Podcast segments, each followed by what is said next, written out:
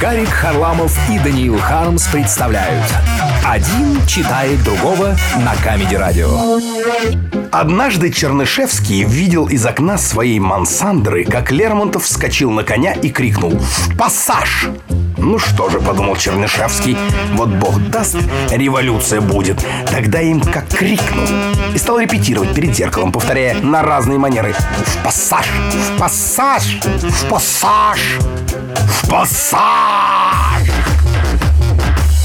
Достоевский, царство его небесное, тоже очень любил собак, но был болезненно самолюбив и это скрывал насчет собак, чтобы никто не мог сказать, что он подражает Лермонтову.